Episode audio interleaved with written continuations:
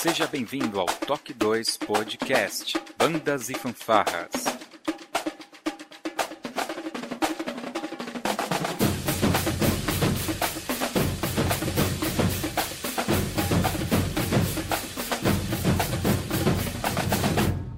No ritmo da vida, na batida do coração.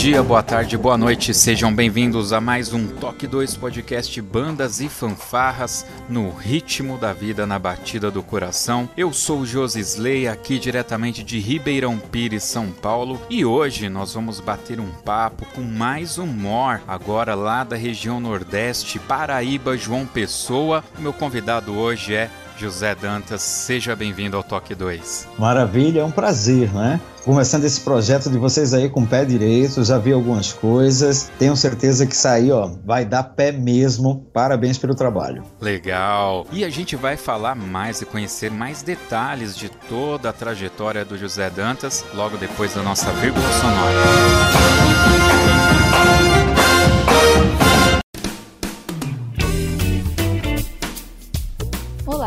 Você está ouvindo o podcast do Toque 2 Bandas e Fanfarras, do site toque2.com.br. Você também pode ouvir os nossos podcasts através do aplicativo exclusivo do Toque 2, disponível para os sistemas Android e iOS.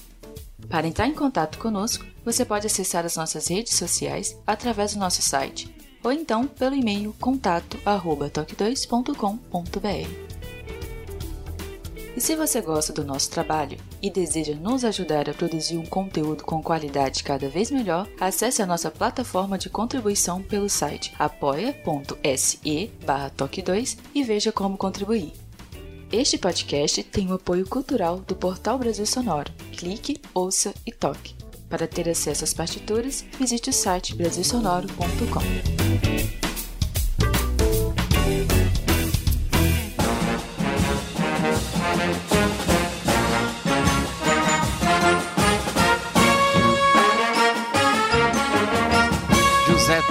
Dantas, eu quero aqui registrar em primeira mão um abraço do maestro Carlos Binder. Eu comentei que ia gravar contigo. Ele fez questão que eu registrasse em áudio. Um abraço para você. Ele te conheceu lá no Recife. Acho que acredito que foi no Nacional, né? Que foi lá no Recife. Isso, exato. Eu acompanho o trabalho do maestro Binder já faz décadas, né? Quem é que não acompanhou a trajetória da Lira de Mauá? Uma das grandes vedetes, né? Lira de Mauá, João 23, né? Assim, bandas fabulosas e que tiveram um trabalho assim que foram pontuais, pelo menos na minha carreira, né? Assim, a partir do João 23, a partir da Lira de Mauá, eu comecei a ter outra perspectiva com o trabalho de bandas no Brasil e no Nordeste, né? Então, Binda é fundador, maravilhoso maestro, né? Então, um abraço forte. Tivemos juntos o ano passado. Ganhei, inclusive, um DVD fabuloso com pérolas né, de, de, de apresentações, justamente da Lira de Mauá. E assim, fiquei felicíssimo. Né? Um abraço e assim, saudades. Maravilhoso maestro. Muito bem. Bom, quem é, indicou você foi o nosso amigo Percol.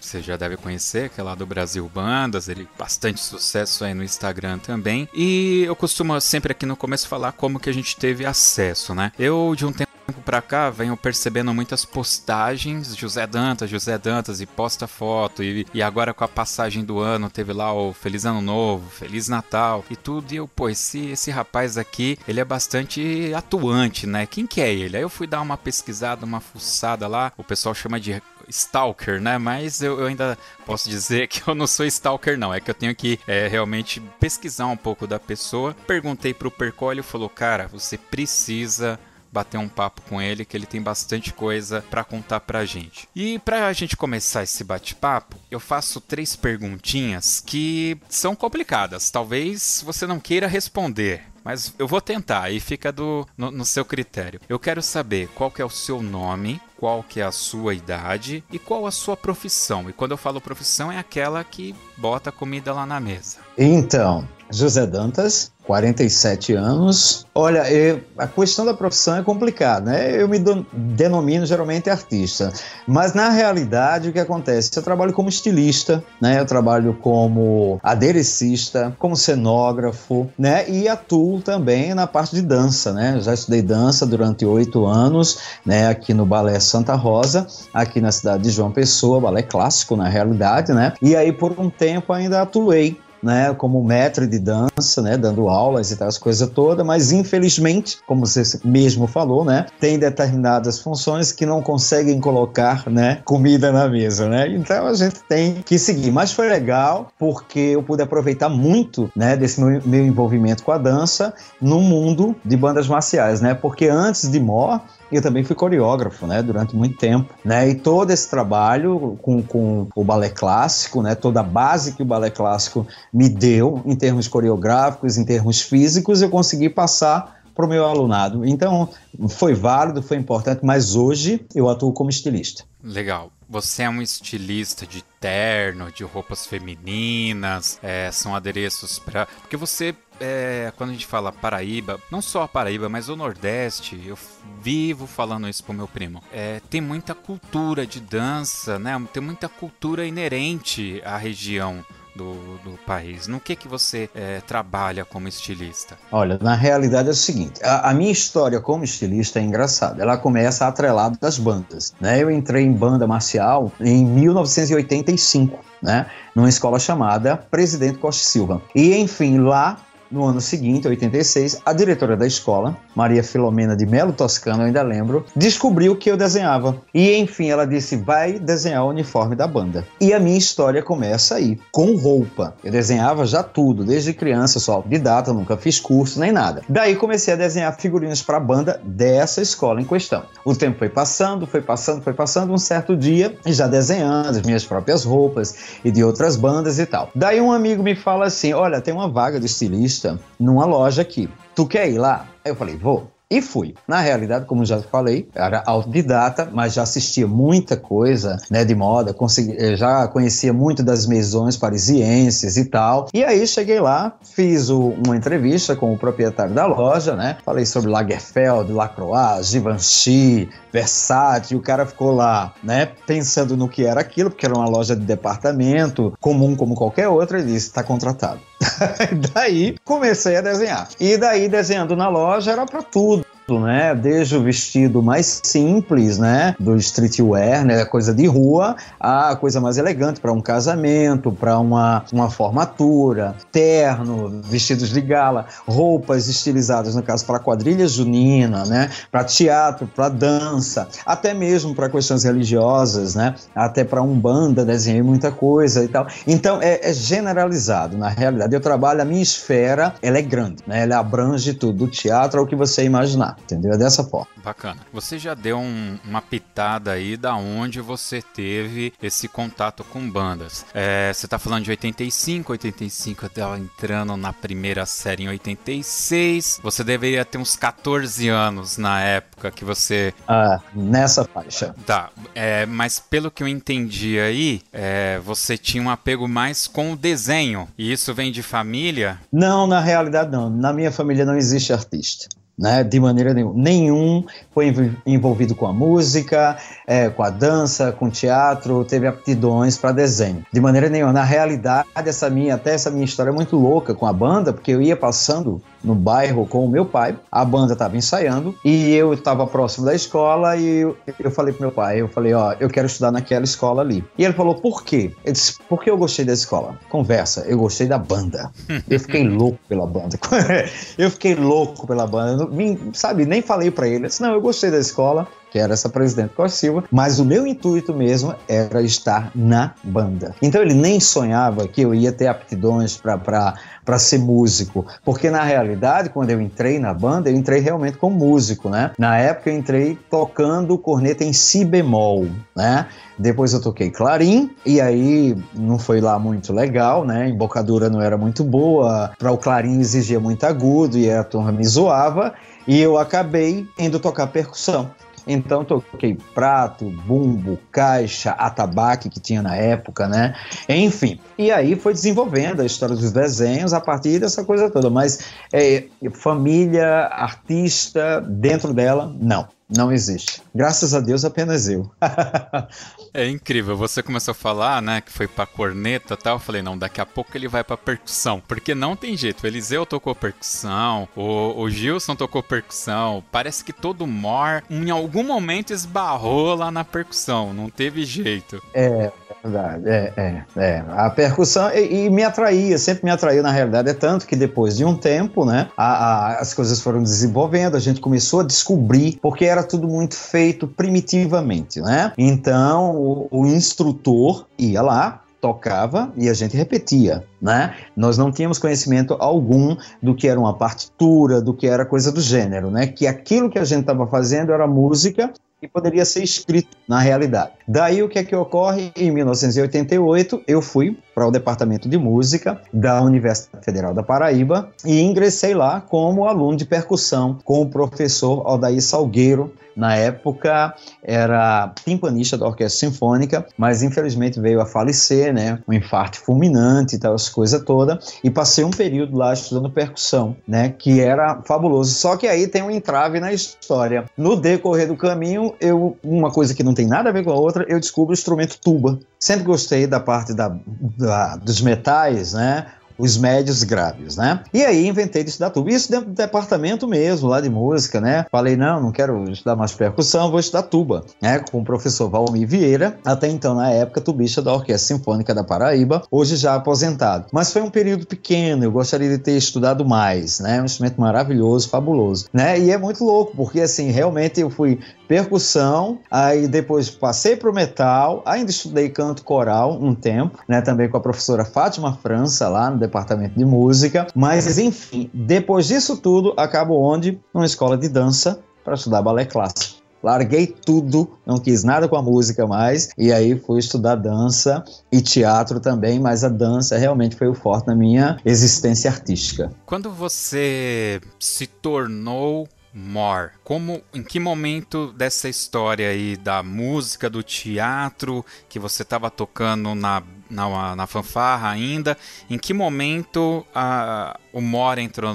nessa equação? Então, o que é que acontece? É, existe uma loja de instrumentos musicais aqui, né, em João Pessoa, e daí um dia eu estava com os amigos que eram da, da, da Escola Presidente Costa Silva, e chegando lá a gente deu de cara com uma fita em VHS de um campeonato paulista. E nessa fita existia uma filmagem do Colégio Técnico Paralelo, né, do maravilhoso, espetacular Domingo Saco, e Eduardo Stella, frigideira, né? E aí, quando eu vi aquilo, já tinha o Mor na frente da banda. A banda vestiu indumentária é, inglesa, né? Daqueles Stokes, né? Que são os guardas da rainha, com aquela a barretina, né? Dos granadeiros e tal. E quando eu vi o cara lá na frente, eu falei, cara, o que é isso? Pelo amor de Deus quem é essa figura na frente da banda. E enlouqueci, né, com aquilo. Mas aí o que acontece? Fiquei na dúvida, a gente não tinha, não tinha internet, não tinha nada não sabia bem do que se tratava aquilo, só fiquei apaixonado pelo trabalho do Colégio Técnico Paralelo, que se tornou uma referência na minha vida, né, também, naquela época, e dos meus amigos músicos também, né, Edivaldo Serrão e o Luiz Antônio, né, enfim. Então, o que acontece? Passou-se o tempo, né, eu comecei a, a buscar mais informações, informações sobre o trabalho de bandas estrangeiras, porque até então a gente não tinha contato, né, com as bandas estrangeiras, né. Aí veio a internet, aí veio a possibilidade de ver a parada das Rosas, né, norte-americana, muito conhecida, o 4 de julho, né, e a figura lá daquela criatura aparecendo sempre, manejando aquele pauzinho lá, como eu chamava na época e tal. Enfim, no ano de 2006, isso, aí eu comecei a, é, só um detalhe, eu comecei a sair à frente da banda, conduzindo ela, mas sem saber bem o que estava fazendo, né, eu, eu criava minhas roupas, né, ia para frente da banda, tava em destaque e tal, as coisas todas, mas não tinha uma certeza do que eu estava fazendo de verdade. Chega ao Campeonato Mundial de Bandas da USB, em Taubaté, né, 2006. Eu Dá e meu uma segurada aí. É. Dá uma segurada aí, dá uma segurada. Você já tá muito perto. Volta um pouquinho lá atrás quando você achou aquela é. fita lá do paralelo. Essa ah, tá. fita, tá. isso daí foi mais ou menos o quê? 89, 90, porque ainda tava o Domingos Saco e, e, o Eduardo isso. Stella. 89, Exato, 90. É. Bom, ah, é, é verdade. Você já tem ali seus 20 anos. É, nesse momento, como que tava a sua vida? Você já, já estava estudando a dança e você já ainda não era o maior na, na sua fanfarra? Então, o que acontece? Eu já estava dança e já atuava como coreógrafo. Porque na realidade, o que acontece? Eu passei a atuar como eu fiquei na banda do Colégio Presidente Costa Silva até o ano de 89. Em 1990, eu vou para a escola Professora Maria Alice Cavalcante, mais conhecida como CPMAC. Lá, juntamente com Edivaldo Serrão de Oliveira, que era o maestro, nós fizemos essa banda, montamos, era de uma escola particular, então tinha-se um valor aquisitivo, assim, um poder aquisitivo muito bom, e nós fizemos uma grande história lá, né? E eu já atuando como coreógrafo lá, e justamente já levando em consideração o que eu tinha visto e ouvido, porque depois, com o tempo, eu consegui um LP, né?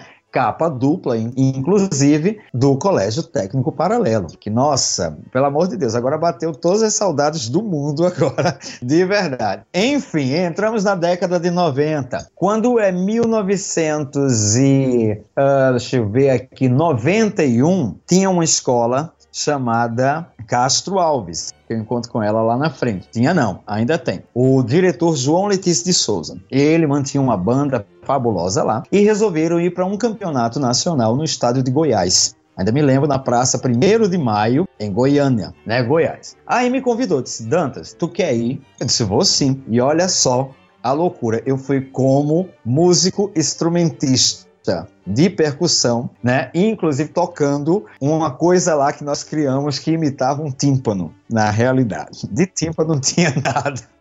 a gente fez uma estrutura de compensado, colocou umas peles de fuzileiro lá, na época, né? Em cima, e daí a gente apertou uma a mais e a outra menos para ficar e Sol, achando que aquilo era e Sol. E daí eu fui tocando uma música de um compositor chamado Manuel de Fala, que eu tô querendo lembrar agora o nome da composição e não consigo. Mas enfim, fui para lá. Neste ano lá, que inclusive estava a banda marcial de Itaquaquecetuba. Nossa, era o auge dela, né? A banda poderosíssima quando entrou em cena, fabulosa, que também lá conhecia um pouco do trabalho de coreografia, que na realidade era mais teatral, né, do que de dança, né? Hoje, graças a Deus, mudou muito, mas era muita coisa teatral e tal, as coisas todas. E enfim, tive contato novamente com essa estrutura de banda lá, né? E aí voltei, né, para Paraíba já com a cabeça já focada num futuro, né? E vamos ver o que, é que a gente pode fazer para modificar,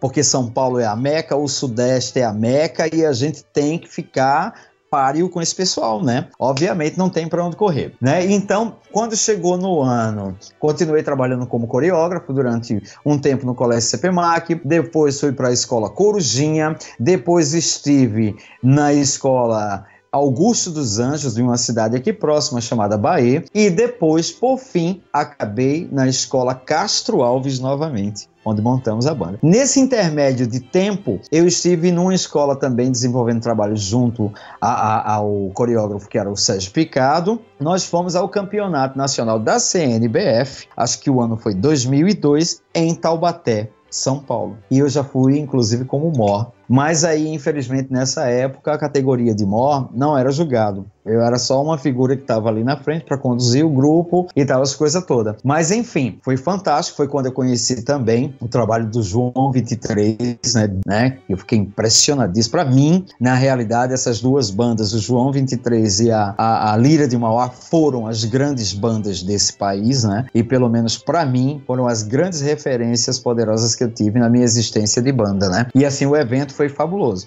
E aí retomamos, né?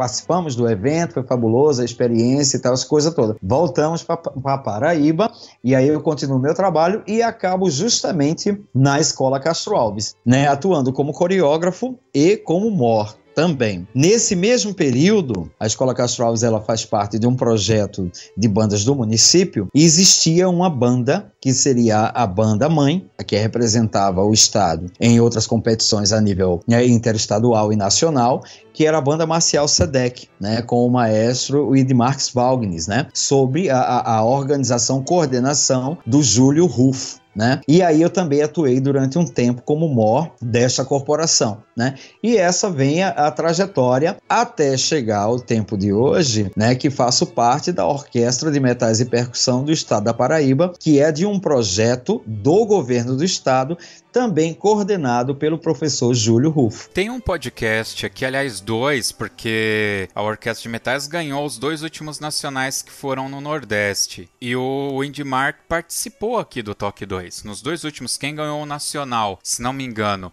foi o de 2017 e 2018. Nos dois ele participou e bacana. O SEDEC tem um, uma história, se não me engano, do Nacional de 2013, que foi em Taubaté, que teve um Sim. rolo. Você tava você estava nesse Tava sim, tava como mor. Tava como mor da banda lá.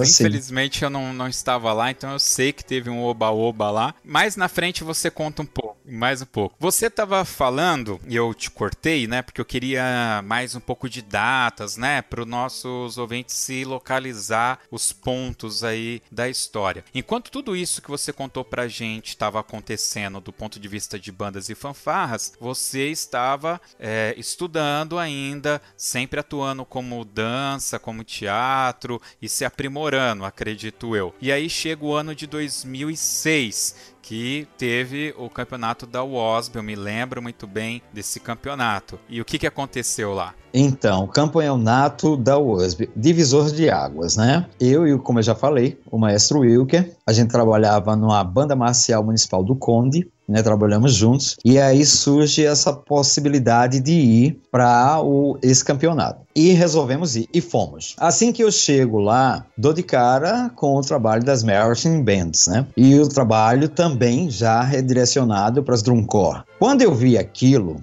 né, no primeiro workshop que teve, que eu fui participar, que eles me mostraram lá os DVDs com IMAC Marching Band, né, que é aquela banda japonesa maravilhosa que infelizmente não existe mais, mas e tem a Yokohama Scouts né, no mesmo nível que ainda continua. Quando eu vi aquele trabalho, a proposta, o que era a arte que ali era empreendido, eu enlouqueci, né? Artista, coreógrafo, figurinista, eu falei, não, cara, eu tenho que fazer isso no Brasil. Eu já tinha visto o DVD, que a maioria conhece, né, que é justamente aquele famosíssimo do Uma Banda, Um Som, né? Exatamente, que ali tratava da, das bandas mais de, de, de, high school, né? De, de periferia e tal, as coisas todas, e já tinha me encantado, mas quando descobri aquele trabalho, a minha vida mudou, né? Participei do evento, foi lá que eu conheci, reencontrei a Valéria Homem, né? Maravilhosa coreógrafa, ex-esposa do, do, do Eduardo Stella, fabulosa coreógrafa, me encantou muito quando eu tive em instância de socorro, né? Para o campeonato nacional. Quando eu vi o João 23, ela era coreógrafa na época, quando eu vi o João 23 entrando e eu escutei e vi a coreografia de né, primeira suíte para a banda de Alfred Reed, velho, falei, não, é isso, né? Aí reencontro ela, né, em 2006 lá no Campeonato Mundial da USB, né, tivemos um pouco contato que ela era do júri, conheci por intermédio dela vários que estavam também australianos, o, o Nipá do Japão, o Mike Townsend, né? O Robert Eklund também tive a oportunidade de conhecer na época. Enfim, e também tive a oportunidade de estar, que é uma coisa que eu tenho que relatar também, né? Que nós da banda do Castro Alves, em 2005, um ano antes, não, um ano depois, nós fomos para o Campeonato Brasileiro de Bandas, né, que foi na cidade de Macaé, no Rio de Janeiro, organizado pelo Maestro Charão com o André de Oliveira, né, que foi fantástico. E, né, e a gente já foi com esse trabalho já inspirado no que eu vi, né, no Campeonato Mundial de Bandas. Aquilo foi uma loucura, né, cara? Você é querer unir, porque para mim a, a, a, banda marcial, na verdade, ela é arte, é música, é dança, tá ali a, a, a questão da imagem, né? Tá ali adereço pro corpo coreográfico, então aquilo é pura arte, né? Só que assim, infelizmente tem esse é, é, esse estilo que nós adotamos, né, da stop band, né, a banda em concha com o corpo é, coreográfico separado. Mas aquilo me enlouqueceu, né? E quando eu volto para João Pessoa depois daquilo, resolvo aplicar, né, de forma, claro, evidentemente assim, é, um, um pouco errada, porque ali tinha todo um conceito, tem toda uma ideologia de treinamento, disso, daquilo outro, na escola Castro Alves e começamos a desenvolver aqui no Nordeste o estilo de banda show, né? Com a banda Marcial Castro Alves, né? E foi uma loucura, foi maravilhoso, né? Assim, Ave Maria. Não esqueço nunca com o maestro Josivaldo Cavalcante Lopes. Muito bom período que eu estive no Castro Alves e tentando, né? Como eu digo sempre, tentando desenvolver o conceito, né? De como a gente adotou aqui no Brasil, banda show, lá fora drum, é, drumcore, né? A gente sabe que existe a, a, a DCI, a Drumcore International, mas assim, tá longe por conta de estrutura não de material humano, né? A gente precisa de uma logística, de organização de treinos e tal, né? Mas é uma estrutura mais eh, voltada para a parte educacional, enfim. Mas assim, a volta de lado do campeonato mundial foi, foi fabulosa, foi, foi tudo, foi um divisor de águas na minha vida. E lá também foi interessante porque lá eu fiquei hospedado lá em Taubaté, eu fiquei hospedado num hotel onde ficou uma banda inglesa e tinha um drum major, um mor que tinha nove anos de idade. E esse garoto, ele fez uma demonstração para mim do, de uma rotina de massa, Mace, ou Bastum, né, como a, a, maioria conhece, que eu olhei assim, eu falei, cara, isso aí eu tenho que aprender. E foi a partir daquele garoto, viu? Eu falei assim, agora eu vou atrás. Não, garoto, nove anos, comandando, fazendo essa rotina de massa desse jeito, lançamento, captura, passa pelo corpo, vai e volta. Foi quando eu descubro também o trabalho do Jason Paguio, né? Dos melhores mores do mundo, né? E aí enlouqueço. Aí a coisa de ser mó virou uma obsessão, né? E até hoje é, viu? De verdade. Na realidade bastante coisa aí é, que você bicho, colocou assim... pra gente, é, cara. Que, que loucura. Agora, aonde você foi buscar informação? Porque toda vez que a gente fala de alguma coisa, vou, vou fazer aqui um parênteses. É, eu sempre fui músico de uma única banda, então eu admirava muito, como você citou, Paralelo, o próprio João 23, né? Tinha uma banda que a gente tinha uma rivalidade muito boa na década de 90 que chamava Santa Malha, a gente chamava Banda do Bozo, que o uniforme deles parecia do Bozo, e eu sempre achei que eles tocavam muito bem e, e o pessoal sempre tirava sarro deles, mas eu gostava muito do, do estilo deles e tal. Então, como eu era músico de uma banda só, né? Eu tinha uma cabeça cabeça um tanto que fechada naquele meu mundo ali e tal. Tá certo que eu participava de uma ótima banda, né? Que era a banda de Mauá, que na época ainda era a Banda Marcial Municipal de Mauá. Então, quando chega a internet, ali no final da década de 90, a gente começa a ter acesso a algumas coisas, mas mesmo assim, muita informação ainda vinha truncada, porque você tinha o problema da, da língua, né? Muita coisa em inglês e não havia um Google Tradutor como há hoje. Então, por exemplo, ah, os Estados Unidos é o melhor. Com o tempo, é, em termos de show, talvez seja o melhor, mas na minha visão, por exemplo, o Japão tem uma técnica muito mais apurada, muito mais afinada. Isso eu tô dando, obviamente, a minha visão da coisa, né? E uma das coisas que sempre foi um, um tabu, ou uma um fake news, ou uma informação truncada, é que nos Estados Unidos tudo, lá eles tinham tudo. Nós temos aqui o podcast de número 10, que eu gravei com esse pessoal pessoal é, americano que faz o podcast lá e eles me contaram como que a coisa funciona. E pelo que eu entendi, tá gravado, o pessoal pode ouvir. Lá, uh, na realidade, o governo não dá nada, não. Eles têm que prover a grana que entra para acontecer os eventos dele. E eles conseguiram é, atingir um nível de qualidade e profissionalismo que eles vendem o pay-per-view é, do DCI na, na TV fechada lá. É, como que foi para você essa jornada de conseguir informação nesse monte de desinformação né? E parece que até meio que proposital para que você não tenha acesso à informação. É uma loucura isso tudo que eu acabei de falar, mas acho que você entendeu o que eu quero dizer, né? É, realmente o, o que você fala é, é, fato, foi complicado, né? Conseguir informação. Na realidade, tudo começando e tudo foi a partir de vídeos, né? O, o bendito esclarecedor das coisas. Muita coisa era do que eu acho que é assim, eu acho que é aquilo. Mas o que foi legal da história foi ir logo diretamente onde era o ponto, né? Vamos dar um exemplo. Aos vídeos né, norte-americanos, né? Aos vídeos é, é, europeus, né? A, linha dos mores europeus fabulosos, maravilhosos, né? E, e, simplesmente a questão dos vídeos que eu falei dos mores norte-americanos, né? O Jason Paguio, enfim, essa coisa toda. Mas assim, a princípio, claro, lógico, só obviamente imagem, imagem, eu aprendi todo o, o, manejo das rotinas da massa, no caso, aprendi tudo olhando, mas não tá aquela questão técnica de pegar um texto, dizer é assim, é assado, se faz por que é isso, por que é aquilo, por que se levanta, sabia-se que se deveria ter uma comunicação daquele grupo com aquela pessoa, né? Depois, com o tempo, aí sim, aí tendo acesso a conteúdos, né? Tendo a possibilidade de tradução, né? Como você mesmo falou, Google Tradutor e tal. Aí eu comecei a conhecer material e também a partir do bendito antiquíssimo Messenger, né, no caso das antigas, né, comecei a fazer contato com o pessoal fora, né, começou a ter um, uma comunicação, né, depois com o tempo, a partir das, das mídias sociais, Facebook, Instagram e tal,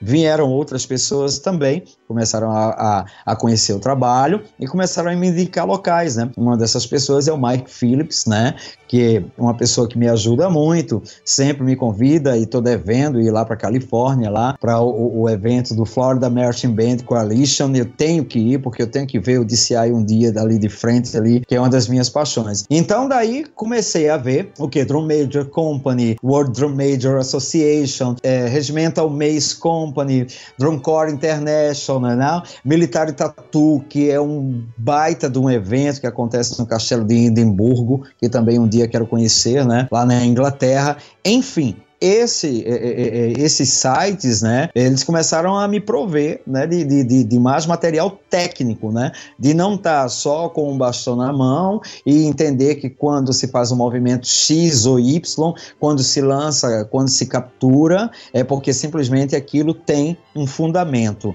Aliás, a palavra é essa, os fundamentos. Comecei a entender os fundamentos das, de, das coisas, né? Então vieram a partir desses sites, vieram a partir dessa troca de informações com o pessoal lá fora. Hoje, o maestro José Wilker, né? Tá morando lá em Los Angeles, né? Tá desenvolvendo um trabalho lá. E daí ele me manda muita coisa e a gente vai traduzindo, né? Vai dando um jeito e captando informações para fazer, na verdade, a coisa correta. Porque, assim, muita coisa que veio com humor, como comigo foi logo no princípio, né? Foi muita coisa do achismo e da fantasia de estar né, destacado do grupo, né? Eu sou é, alguém diferente da, do restante do grupo, né? Depois veio a linha de querer é, uma roupa mais cheia de brilho, mais, como eu chamo, Viviane Araújo, rainha de bateria, né? E tal, que para se destacar mais, e lá vai. Eu, infelizmente, acabei fazendo também isso, mas agora todo mundo está entendendo que a figura do Mor, na realidade, não é uma figura fantasiosa, não é um Clovis Bornai, que tem que estar tá ali com 900 plumas, né? De maneira nenhuma. Ele tem uma história, ele tem um histórico, ele tem um fundamento. Quando eu assisto esse festival de bandas que existe lá, o Militar Tatu, que é lá no Castelo de Edimburgo, né, na Inglaterra, que eu vejo aqueles mores escoceses, senhores, né, com todo aquele os trajes, o kilt, aí você olha assim e fala, cara, isso merece respeito. Isso é uma coisa quando você vê alguém saindo ali do, do, do Palácio de Buckingham, à frente daquela banda espetacular, né, a banda da rainha, você diz, isso é história, né, isso merece um respeito. Mas os mores, pelo menos aqui no Nordeste, né, graças a Deus, no estado da Paraíba e no estado de Pernambuco, entenderam né, a função dele, o porquê dele, e é uma, uma, uma coisa fundamental você ter um morno à banda, não é um adereço, um acessório. O, o maestro ele precisa né, que tenha aquela figura que possa auxiliar ele ali na entrada, porque o maestro já vem com a carga muito grande, ele sabe que vai estar à frente de um grupo, ele tem que reger uma música né, perfeita né, dentro do tempo, contratempo, enfim, ele tem que deixar o aluno dele seguro naquele momento para que as notas todas saiam da forma que tem que sair afinadas. Então, além disso, tem que chegar organizar uma equipe, botar ela em forma, levar ela até a frente da, da banca examinadora, é complicado. Então a, a, figura do MO é mega importante e os MORs já entenderam o quanto ele é necessário, o quanto é histórico, como tem um fundamento e como tem que se vestir adequadamente a sua corporação, né? Que isso é o mais importante. Acabou as Viviane Araújo né? das bandas marciais. ah, graças a Deus. O pessoal que tá ouvindo a gente mais novo, é, quando você fala de Viviane Araújo, talvez todos conheçam, né? É. Você citou o Clóvis Bornai, já falecido, infelizmente. Então eu sugiro aos ouvintes que não conhecem Clóvis Bornai que pesquisem aí no YouTube YouTube, porque eu me lembro que a Rede Manchete transmitia o concurso de fantasias e eu adorava quando esse cara entrava, porque as fantasias dele sempre eram as melhores, não tinha jeito. Não é à toa que você tá citando o nome do cara aí, porque ele é, realmente era muito bom, né? Ele foi um ponto de inspiração, assim, para mim, porque eu também trabalho com carnaval, né? Aqui no estado da Paraíba, desenho para as escolas de samba, comissão de frente já fiz, e trabalho com, com, com figurinos para passeio é, carros alegóricos, e aí um cara que foi referência para mim a nível de fantasia, principalmente de destaque, foi o Clovis, né? Poxa, pelo amor de Deus, o cara era absurdo, absurdo mesmo. Realmente. Uh, José, não parece, mas a gente vai conversando, conversando, já estamos batendo em uma hora de bate-papo aqui. Aham. É, é verdade. Então, deixa eu fazer um cutucar aqui. Um passarinho me contou que você conhece e mexe naqueles softwares de fazer coreografias para as bandas. É verdade? Você conseguiu ter acesso, conseguiu é, conhecer e atuar com esses aplicativos? Olha, eu vou te falar uma coisa. O meu trabalho, como eu falei para você, eu, eu costumo dizer que o trabalho que a gente faz de banda show no Brasil é meio que uma caricatura, um esboço do que é feito lá fora. Eu conheço sim o Pyware Drill.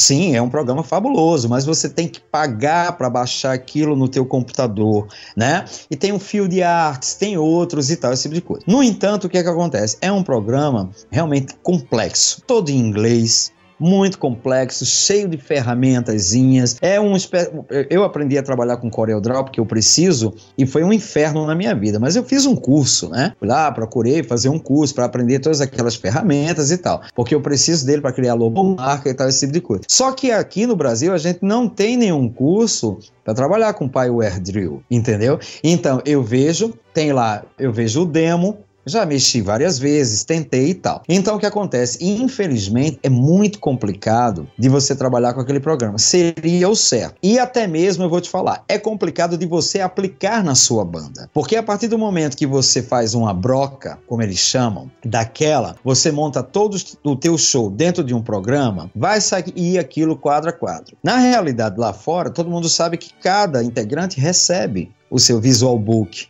né? Com todas as idas, vindas, passadas contadas e tal. Então, para você ver as movimentações, né, no caso, para ver se vai ficar bonito, se vai dar certo, é até legal, né? No entanto, para você aplicar de verdade, é todo um processo. Tem que estar tá o grupo inteiro envolvido naquilo, não só você na frente da tela do computador. Ali vai ser impresso tudo, vai ser dado a cada integrante daquele, para ele entender que uma hora eu tô aqui, outra hora eu tô ali, outra hora eu dou tantos passos dentro do compasso da música, dentro da DX. Infelizmente, não dá para fazer. Então, quando eu fazia banda show, que a última foi na escola Castro Alves, eu trabalhava, eu fazia um storyboard, né? Vamos dizer assim. Era quadro a quadro, entendeu? Simplesmente colocava a música para rodar, ouvia a música e deixava que a melodia me desse a imagem, a forma, o estilo, se era um quadrado, se era um triângulo, se era um círculo, se era uma espiral. A melodia ela te dá isso. É só fechar o olho e você vai ver. Então teria que ser feito dessa forma. Quando era uma melodia,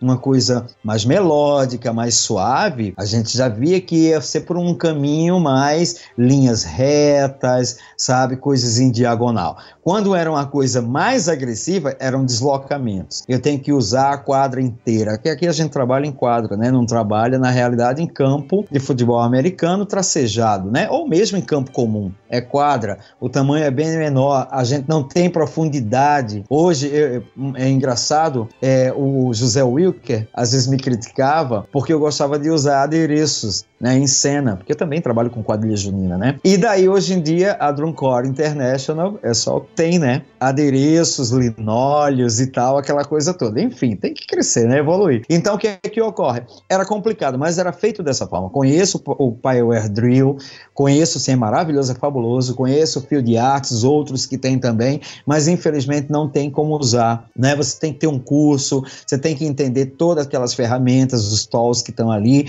e também saber como aplicar aquilo com a tua equipe. O aluno ele tem que entender o que aquilo é também. Não adianta eu simplesmente ah, eu vou imprimir e vou entregar para o cara e assim, e aí? Né, como é que fica? Então era tudo feito dessa forma, era tudo feito na realidade na, na base da sensação, né? Ah, eu vou pegar a música é, Gladiator, né, do filme e enfim, a música te leva, né? Ela te leva, aquele trecho lá do Barbarian Horde que eu já fiz com o Carlos Ross, a música pede, né? Aquela a, a, a, melodia ela pede determinada uma coisa de luta, uma coisa mais corrida, enfim, era feito dessa forma. Mas o Power Drill, quem tiver a oportunidade de usar e tiver sapiência, sabedoria de como usar e aplicar no seu grupo, ele realmente é fabuloso. É, eu entendo que a aplicabilidade aqui no Brasil é, seria difícil. Você sabe que eu tenho um amigo que ele compra direito autoral de aplicativos internacionais, ele traduz para a língua e relança no Brasil. Só que são aplicativos para celular, que quando que não tem como você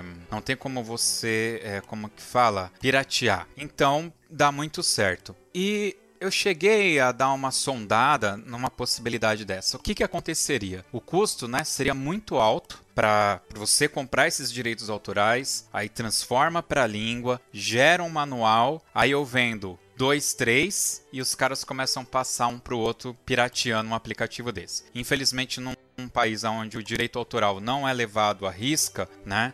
quantos sites, quantos grupos de WhatsApp repassam a partitura. Uma, eu me lembro que uma música, na época a Banda Líria comprou e pagou R$ 1.200. Dois meses depois, todo mundo tinha uma cópia. Ah, é um problema. É, é incrível, um né? É, sim. é um problema. Então, se a gente tivesse mais seriedade no nosso meio, é, eu diria que eventualmente uma associação, uma CNBF, por exemplo, poderia bancar, dar um curso, treinar alguém repassar esse curso para as nossas bandas, pagar o aplicativo, né? Enfim, fazer algum acordo para conseguir num valor menor ou um freeware para o Brasil, enfim. Mas infelizmente, é, aí é a minha visão, né? Não, não quero comprometê-lo, mas a minha visão acho que falta um pouco de compromisso. Você está corretíssimo. Infelizmente, o, e eu vou te falar, é, isso se estende quando você fala. É, isso, eu também comprei no Musimed, na livraria Musimed, eu acho que você conhece, né? Do Burro Mil Med, que é lá em Brasília. Quando eu estava na Escola Castroal, o Instituto Augusto dos Anjos, nós compramos é, Celebração e Dança de James Schillinger aconteceu da mesma forma. Meu amigo, espalhou-se de uma forma, então, essa conduta também, até vamos estender um pouquinho para a ética né, dos maestros, coreógrafos, né, para que o nosso trabalho ele seja feito de maneira correta com o nosso alunado.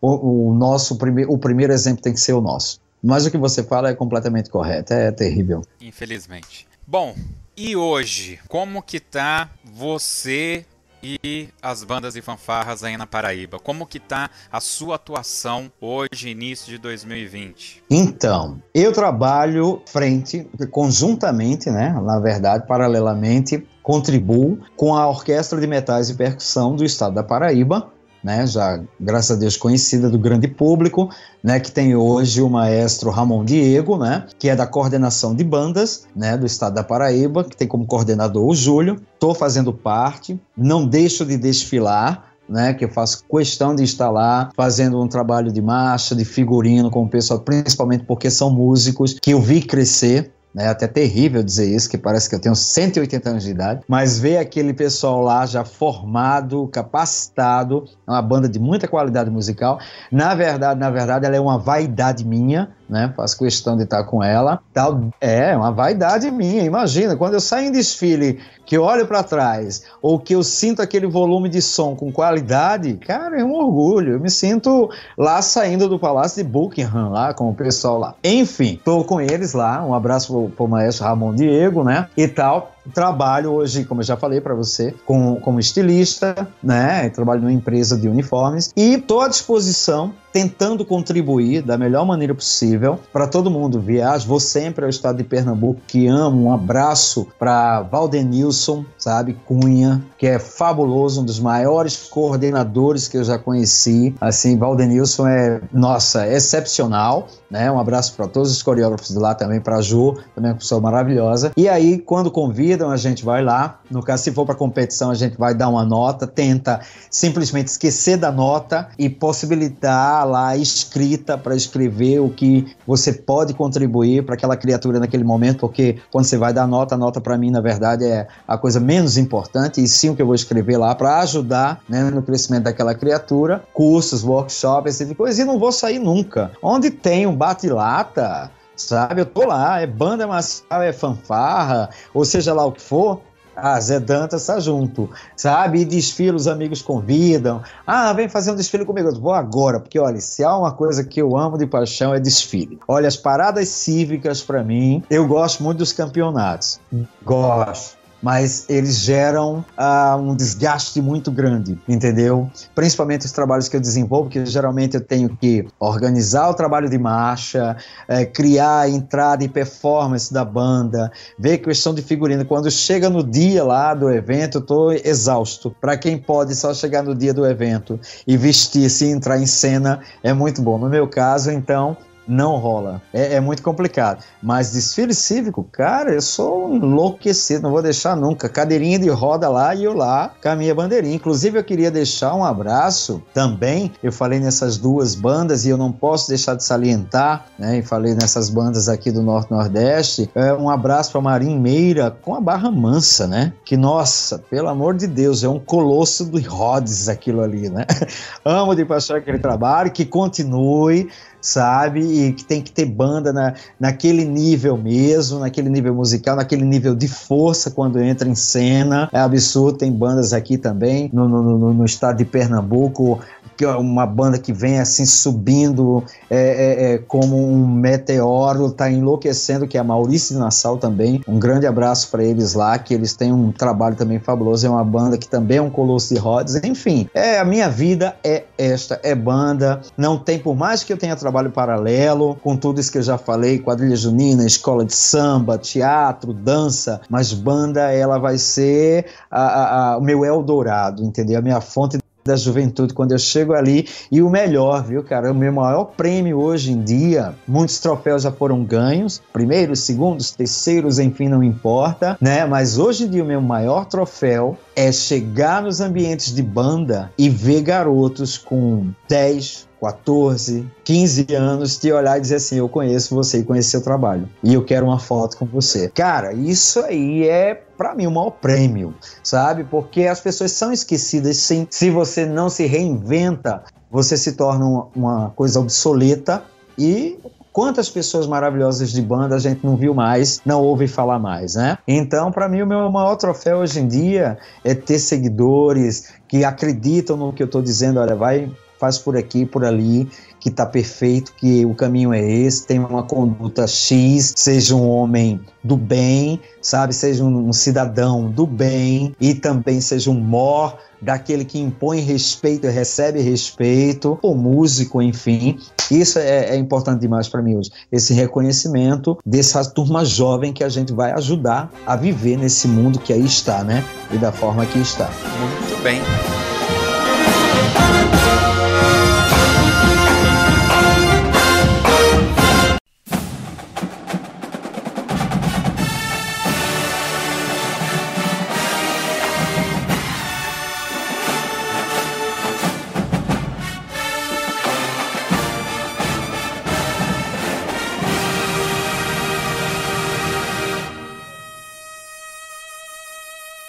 Zé Dantas, você me contou muita coisa. Desde já eu quero agradecer você poder compartilhar um pouco da sua história com a gente. E eu percebi que você passou por vários momentos da história das bandas e fanfarras aí na sua região. Quando que vai ter livro? Rapaz, é uma boa pergunta, viu? Porque na realidade tem um amigo aqui, o Roberto Araújo, conhecido também como Roberto Sabiá. Ele foi maestro de uma banda chamada Presidente Epitácio Pessoa, Colégio IPEP.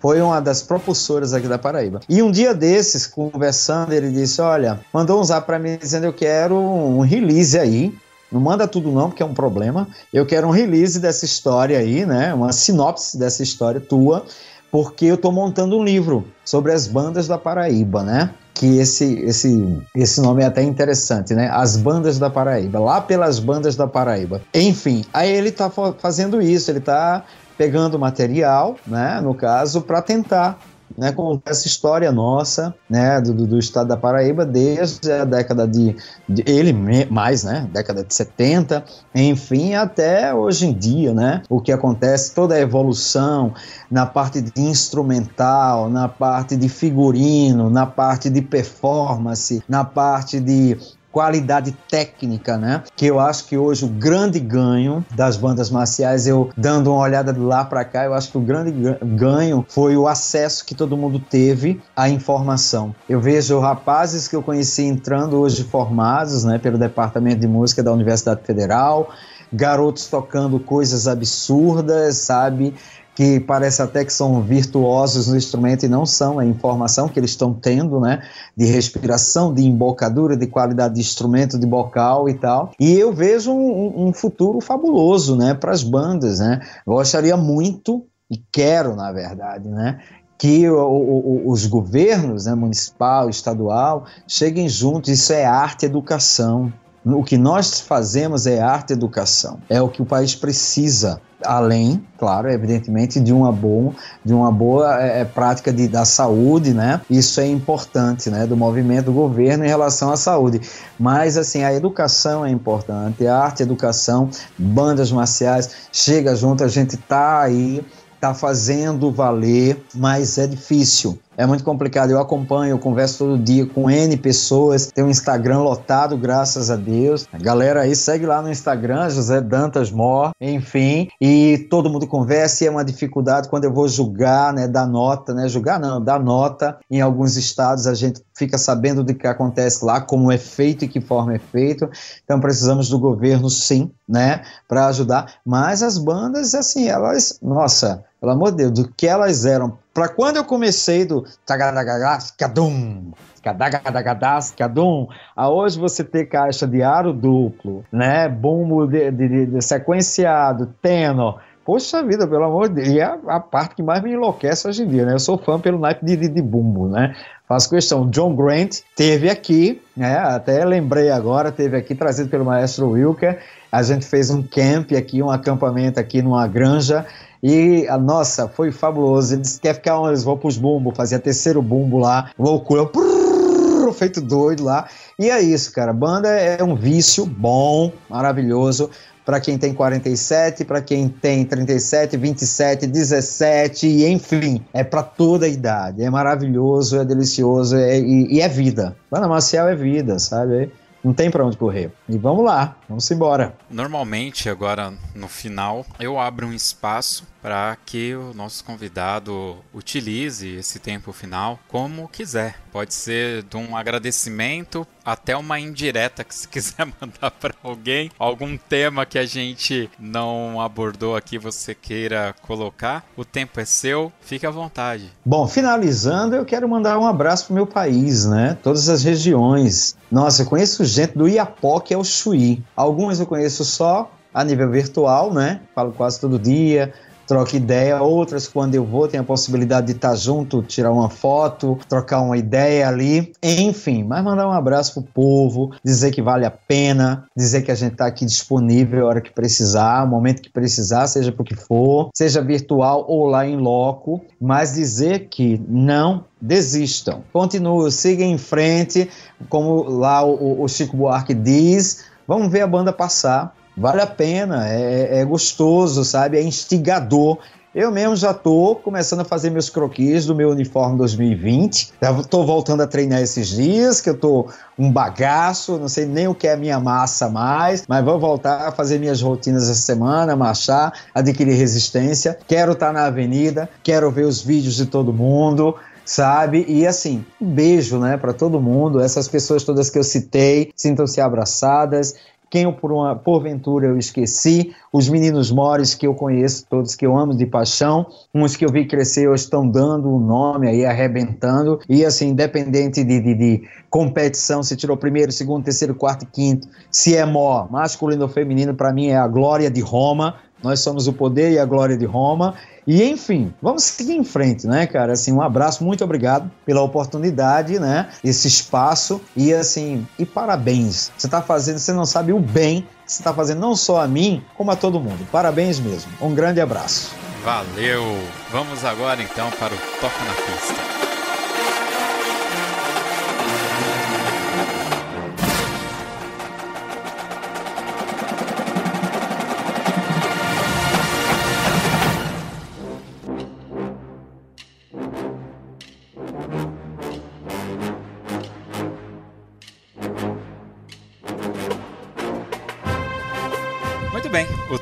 Pista é aquele momento que o nosso convidado tem que escolher uma música para a gente tocar para os nossos ouvintes aqui no final. Mas não pode ser qualquer música, tem que ser aquela música do coração, aquela música que tem uma historinha por trás, aquela música que quando toca você se arrepia, sabe? E não precisa, obviamente, ser uh, uma música de bandas, pode ser qualquer música. É, aqui é música do coração, fica à vontade. Então, tem uma música que sou. Eu adoro, como eu já falei, eu adoro desfilar, né? Então as músicas ficam incrustadas no meu HD, né? Fly of the Condor, enfim, tem uma, uma, uma série aí que eu sou muito louco. Mas enfim, tem uma que, juntamente com a OMP, nós fizemos várias vezes, e eu sou louco, que é Malaguenha, né? A versão para Marching Band, né? Que a maioria conhece. Cara, eu sou aficionado pelaquela música, ela tem aquela introdução que me possibilita fazer minha rotina de mês, né? De massa e tal e depois fazer um rompimento de marcha para sair daquela forma e quem tiver na frente, por favor, viu? Vai virar tapete. Então, é, Malaguenha, cara, esse, essa versão Machine Band aí, para mim, top of mind. Para mim é ela, de verdade. Cara, tem uma, uma versão do Malaguenha daquele grupo Blast. Esse vídeo viralizou de uma forma, acho que muita gente deve ter o DVD, que é fantástico, né? Eu tenho. Tem também. Mas obviamente que essa versão de Marching Band, você sabe que aconteceu uma coisa engraçada. Eu tocava na banda Lira de Mauá e meu último campeonato foi em 2004. Eu toquei de 94 2004 até 2004. Foram 10 anos como músico, mais 25 colaborando de alguma forma lá. Inclusive, esse campeonato brasileiro que você falou de Socorro deve ter sido de 94, porque foi em Socorro e eu estava lá. Isso, exatamente, é. Não é? Aham. Uhum. O Paralelo também estava nesse ano, né? A gente, no, no, caso, era a Banda Marcial Municipal de Mauá. Era um uniforme cinza. Uhum. A gente desfilou antes do almoço. Desfilamos antes do almoço. Sim, sim. Né? E, e o que aconteceu? Em 2004, a nossa banda já tinha é, quadritons, tinha uma percussão mais legal. Mas a percussão com caixa dupla, aquela coisa, veio depois que eu saí. E aí eles colocaram uma laguenha, tudo. E eu tinha acabado de sair. Eu falei, olha só, mais um pouquinho. eu tocava, eu nunca toquei uma laguenha por conta disso aí. Nossa, Mas é, realmente. Ela é perfeita, né? É uma musicaça. É, eu conheci justamente a primeira versão mesmo, só um detalhe, desculpa te cortar, a primeira versão que eu ouvi mesmo foi a do Blast, né? Que eu fiquei enlouquecido pelo aquele DVD. De novo, o trabalho da Indiana Stars, né? Maravilhosa, né? Todo em teatro, que também me deu uma vontade, só que eu não consegui recurso para fazer aquilo no teatro aqui. Enfim, muito louco quando eu assisti. Quando chega na apoteose no final, que vem aquilo tudo, coreografia perfeita, figurino, o drill design fabuloso e mais aquela música absurda com aquela força, cara, é, é, é de cinema. É por isso que sempre eu lembro da OMP, claro, dos eventos que a gente já teve em Aracaju, Presidente Prudente, quando foi com a SEDEC, nossa, Taubaté, é, Pernambuco, enfim, a bendita Malaguinha estava lá. E ela é, fez história. Fez história comigo e com essas bandas. Muito bom. É um musicaço. José, muito obrigado pelo tempo que você disponibilizou aqui para contar um pedacinho de nada da sua história, mas que já é coisa pra caramba. Muito obrigado por compartilhar isso com a gente e com todos os nossos ouvintes. Aos nossos ouvintes que chegaram até aqui, o meu muito obrigado também. Lembrando que todos os links de tudo que a gente comentou aqui estará no post deste podcast lá no toque2.com.br. Uh, ah, e você pode escutar também os nossos programas através do Google Podcasts, do Deezer, do Spotify e através do nosso aplicativo exclusivo para o Android. É só pegar lá na Google Play Toque 2 que você acha, é bem fácil. Um forte abraço a todos, mais uma vez obrigado José Dantas e fiquem com Malaguenha. É isso, valeu!